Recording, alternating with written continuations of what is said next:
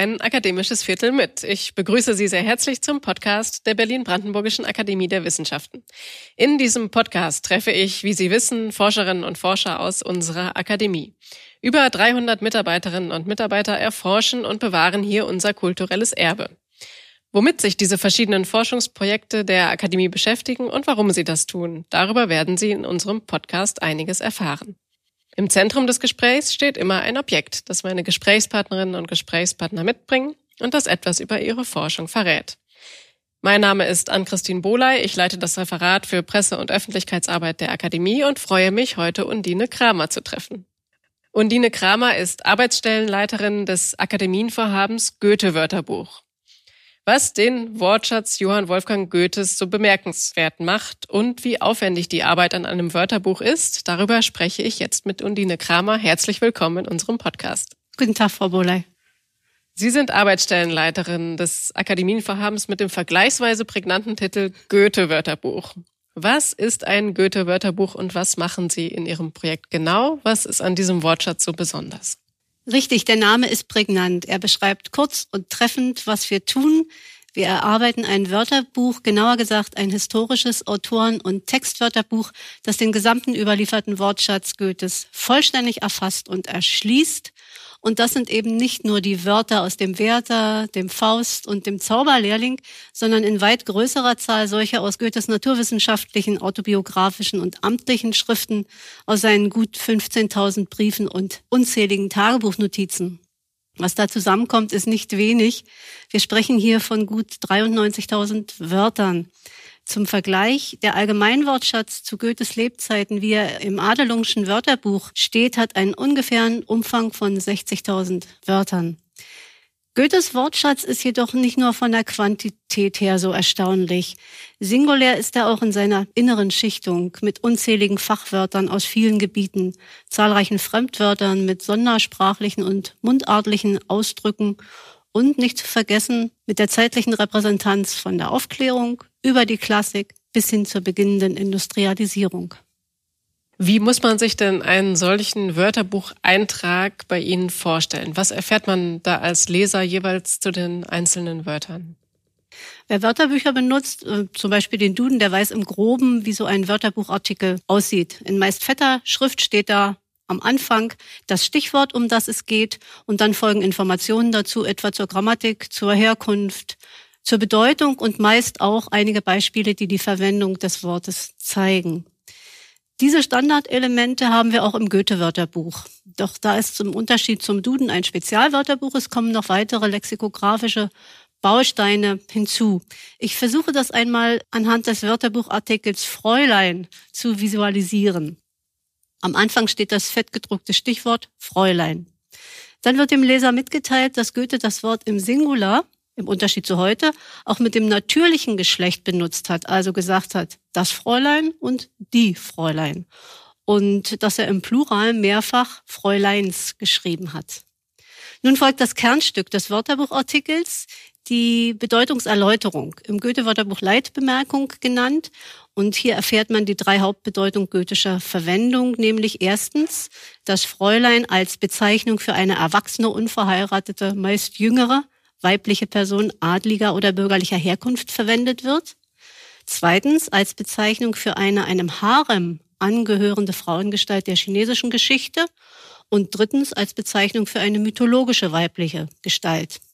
Die Bedeutungen zwei und drei sind Goethe-spezifisch. Die werden Sie in anderen Wörterbüchern vergeblich suchen, ebenso wie weitere, teils sehr spezielle Unterbedeutungen zu den drei genannten Hauptbedeutungen. Alle Ausführungen zur Semantik des Wortes Fräulein werden durch Zitate aus Goethes Schriften validiert, stets versehen mit der genauen Angabe der Fundstelle. Bei Fräulein gehört an prominenter Stelle natürlich der bekannte Wortwechsel zwischen Faust und Gretchen aus Faust I dazu.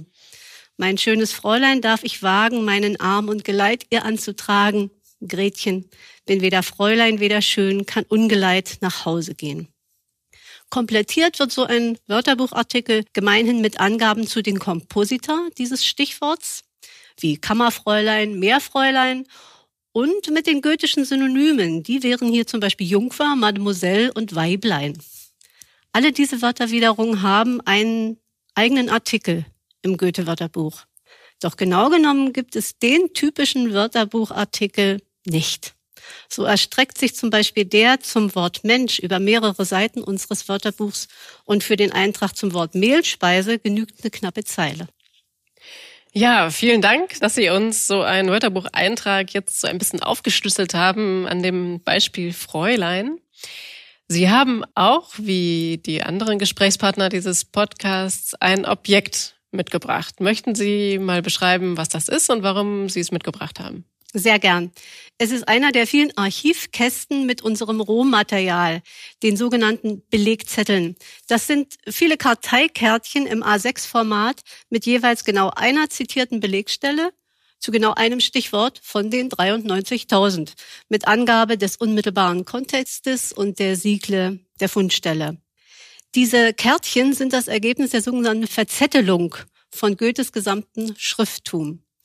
1947, also unmittelbar nach der Begründung des Goethe-Wörterbuchs als Projekt der Preußischen Akademie der Wissenschaften, wurde mit der Exzeption begonnen, also mit dem Herausschreiben der Wörter aus den Goethe-Texten. Diese Korpuserstellung, die dauerte fast zwei Jahrzehnte.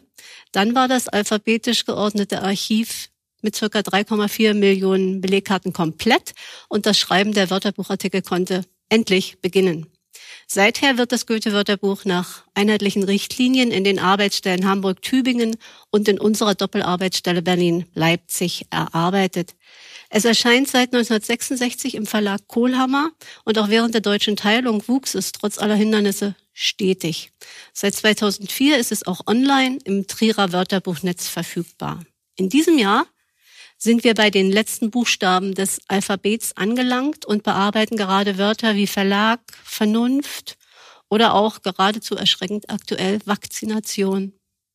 Der Karteikasten hier enthält die Belegkarten der 60 Wörter, zu denen die allerletzten Artikel des Wörterbuchs erscheinen werden. Das sind zum Beispiel Zwitschersang, zwölf Fuß weit, Cyanid, zynisch oder Zypresse. Mit dem Artikel zum Wort Cyrus schließlich werden wir 2025 das Wörterbuch beenden und damit auch den letzten der 3,4 Millionen Belegzettel angefasst, gelesen und abgearbeitet haben. Circa 290.000 werden das in dieser Abschlussphase noch sein. Und können Sie noch etwas dazu sagen, wie die drei Arbeitsstellen, die es ja zum Goethe-Wörterbuch gibt, zusammenarbeiten oder ineinandergreifen? Also diese Zusammenarbeit wurde unmittelbar nach der Gründung des Wörterbuchs 1946 geschah das durch die Denkschrift von äh, Wolfgang Schadewald initiiert in Angriff genommen. Und schon die Exzeptionsphase, die ich vorhin erwähnt habe, wurde sehr gut koordiniert und geplant in den drei Arbeitsstellen ausgeführt. So übernahm zum Beispiel Berlin und Leipzig die Verzettelung der goethischen Werke und Tagebücher. Hamburg verzettelte die Briefe und die amtlichen Schriften und Tübingen die naturwissenschaftlichen Schriften und Gespräche. Zwar ist das Archiv und die Verzettelung, das ist im Großen und Ganzen abgeschlossen, aber es kommt doch ab und an noch eine neue Fundstelle hinzu, vor allen Dingen in, in Briefen oder in Gesprächen. Dann ergänzen wir natürlich so war die Arbeitsteilung von Anfang an und als diese Verzettelungsphase abgeschlossen war, hat man sich ein ja lexikografisches Regelwerk gegeben, um das Werk einheitlich zu gestalten. Und die Autorinnen und Autoren in den einzelnen Arbeitsstellen haben die Wörter, die Wortartikel danach bearbeitet. Dann gab es einen, ja, eine Rotation der fertigen Manuskripte, so dass die anderen Kollegen zum einen informiert waren, zum anderen durchliefen die Manuskripte da eine sogenannte Kritikphase. Die anderen Autorinnen und Autoren schauten also drauf, machten Anmerkungen, besprachen. Es war eine sehr zeitintensive redaktionelle Phase, die ähm, ja zur, zur perfekten Ausgestaltung eigentlich dieses Förderbuchs beitrug. In den äh, Jahrzehnten wurde dieser Prozess natürlich automatisiert, routinierter und durch die technischen Möglichkeiten äh, des Rechners, des Computers auch etwas rascher. Als Expertin für Goethes Wortschatz haben Sie doch bestimmt Lieblingswörter Goethes. Mögen Sie mal verraten, ob es Wörter gibt, die Ihnen schon besonders gut gefallen haben? Das sind viele und erschöpfend kann ich das überhaupt nicht ausführen. Ich versuche es mal mit Beispielgruppen. Lieblingswörter sind für mich neben den Wörtern, zu denen ich selbst Artikel geschrieben habe, Das waren Materie, Stein und so. Vor allen Dingen solche, die für unser heutiges Ohr etwas ungewöhnlich klingen, zum Beispiel nonsensikalisch. Oder auch Wörter, die einen Einblick geben in die Sach- und Wissenschaftswelt wie Magnetismus. Beim Lesen von Artikeln zu solchen Wörterbüchern passiert dann auch das, was ich am Goethe-Wörterbuch eigentlich sehr mag. Es baut eine Brücke zur Sach- und Vorstellungswelt des 18. und 19. Jahrhunderts auf. Eine weitere Gruppe der Lieblingswörter sind solche, die auf den ersten Blick in ihrer Bedeutung eigentlich ganz klar zu sein scheinen, wie Materialist oder Mohrenbande, die im goethischen Kontext jedoch etwas ganz Eigenes darstellen. Materialist nämlich ist nicht, wie man heute vielleicht beim ersten Lesen vermutet, ein Anhänger des Materialismus oder ein materialistisch eingestellter Mensch, sondern ein Kolonialwarenhändler. Und Mohrenbande bezeichnet auch nicht etwa abschätzig diskriminierend eine kriminelle Vereinigung dunkelhäutiger Menschen, sondern eine Gruppe von Freunden, die im Gasthaus zu den drei Mohren in Karlsbad logiert. Es sind auch Artikel zu solchen Wörtern, die das Goethe-Wörterbuch, wie mal ein Rezensent bemerkt hat, zu einem Lesevergnügen im Bereich der Wort- und Kulturgeschichte machen.